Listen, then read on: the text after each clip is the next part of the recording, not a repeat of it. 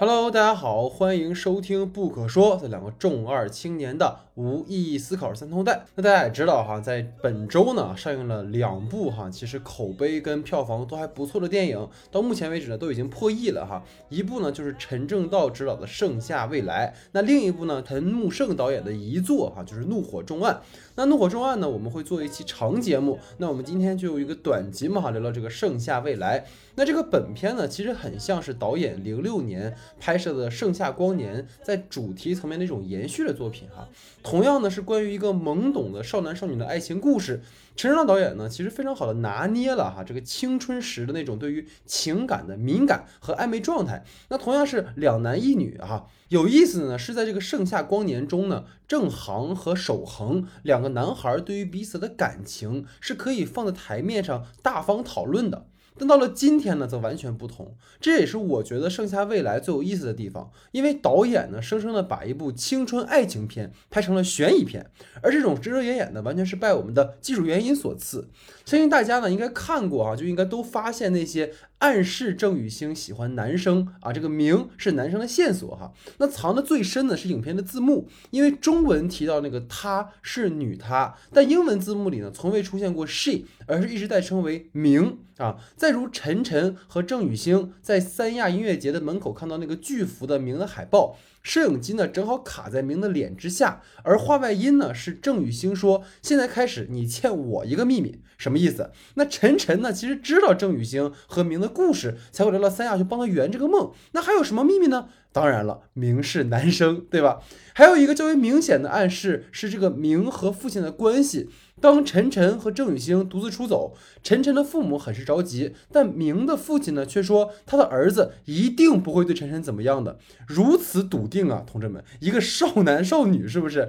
想必是他已经知道说明的性取向是什么了。而你看父子关系如此恶劣，也是因为郑雨星的父亲估计是已经知道他的秘密，或者说郑雨星跟父亲公开出了柜啊，所以才会有这样的一个关系。那还有一个关于郑雨星喜欢男孩子的明证哈，就是二人演奏的那个。五月天的拥抱这首歌呢，在想见你里也有出现。如果不知道这个梗，可以自行去搜索一下。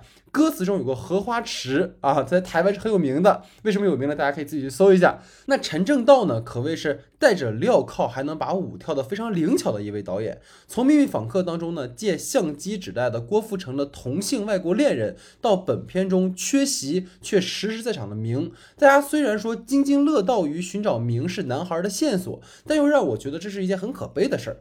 因为当基于性别的爱被如此精巧的设计后，其实进一步暴露了我们正在面对的现实问题。可能很多朋友不知道，前段时间有一些高校学生建立的关于 LGBT 的公号被集中四零四了，发一篇删一篇，发一篇删一篇，那勾起了非常多关于此事的讨论。究竟什么时候那些做出四零四的人能够明白同性不是病，甚至说在中国的法律条文当中，同性恋都不再被认知为精神疾病或是犯罪？那么这种对于同性的排斥，就完全是一种刻板印象，一种所谓观念之争。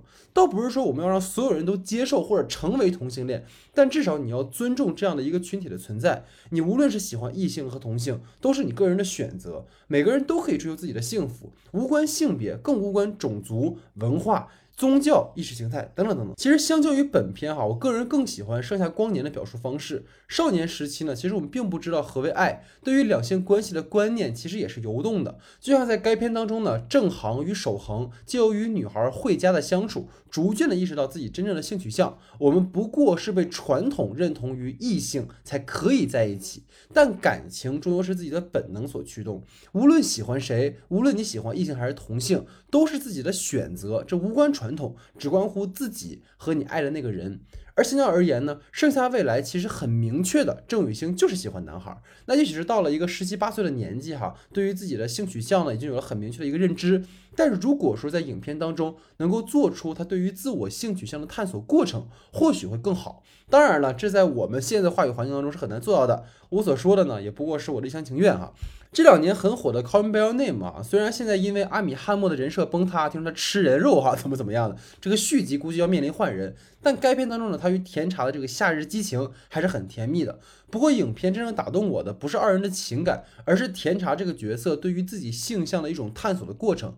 因为在阿米·海默的角角色来之前呢，他是有一个女朋友的。观众可以看到一个男孩寻觅自己真爱过程的样子，一个逐渐性觉醒的过程，这个是我觉得很动容的。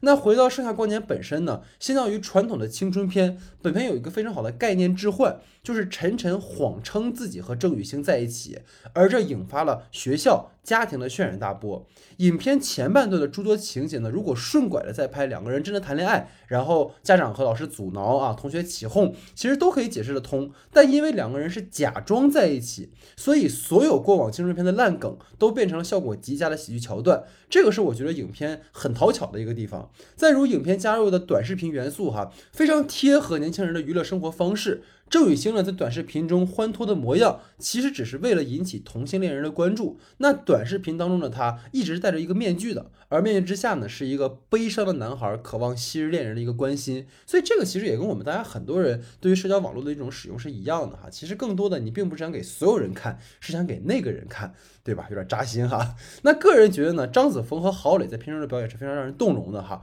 这个母女间的对抗而又相互依赖的关系，被两位演员呈现的淋漓尽致。言语间、微表情中都充斥着原生家庭的种种可说和不可说的复杂情感。那其实每每个家庭都藏着秘密啊。晨晨的父母离异，为了孩子高考一直隐瞒。晨晨从高二呢就暗恋郑雨欣，却迟迟不敢表明心意。而郑雨欣呢，则是深深的埋藏了自己喜欢男孩子的事实。就如影片的标语一样，要勇敢的奔向喜欢的宇宙。谁都可以无畏的创造自己的星球。爱与不爱，未来都在。晨晨起初面对母亲的出轨危机，深感不安，而搞出了一个大新闻，或者说他其实借由这样的一个方式，勇敢的向自己爱的人表白了哈。但每个人在青春中都应该意识到，不是所有的喜欢都会得到回应，不是你爱的人都注定是你的。这或许又是一个青春片的老梗，但本片的呈现方式却不烂俗，没有堕胎、三角恋、绝症梗，有的呢只是少男少女对于自我情感的寻觅过程。这个其实是非常难得的。那本片呢，其实也是我觉得暑期档非常值得走进影院的一部电影。相较于前两天有一部非常热闹的青春片，哈，又跳又又又闹的这部电影，其实非常的简单，也看起来非常的俗套。但其实经由这个影片，你能够看到导演真正想表达的是，对于每个人在青春年少时期，我们都要勇敢的面对我们真实的自己。因为如果你不勇敢，没有人会替你勇敢。所以还是希望大家有机会可以去看看这部电影，也希望大家能够勇敢的面对自己的爱。那这两天呢，我们还会做关于《怒火重案》的长节目哈，希望大家能够届时到喜马拉雅和公众号收听啊。感谢大家的收听，感谢大家的时间，我们就下期节目见。